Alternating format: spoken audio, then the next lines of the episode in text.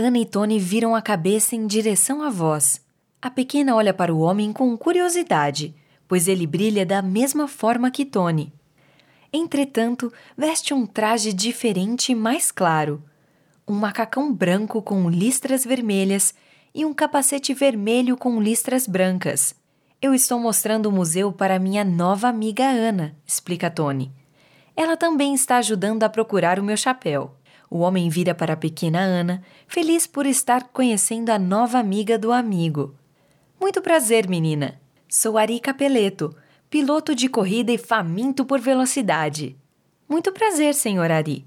De repente, algumas discussões começam a ganhar força na parte de trás da ala, o que faz com que Ana e Tony olhem confusos para o piloto. Tony, está acontecendo aquilo de novo.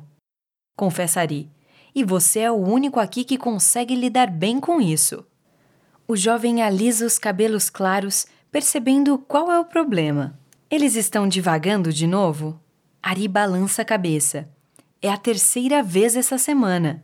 Querendo apaziguar a situação, Tony decide rápido ir em direção aos gritos.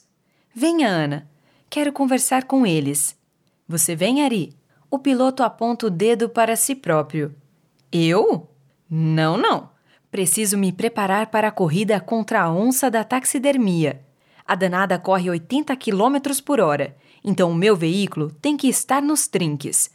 E após responder, ele senta ao lado de um de seus troféus, segura o capacete e começa a lustrar o objeto.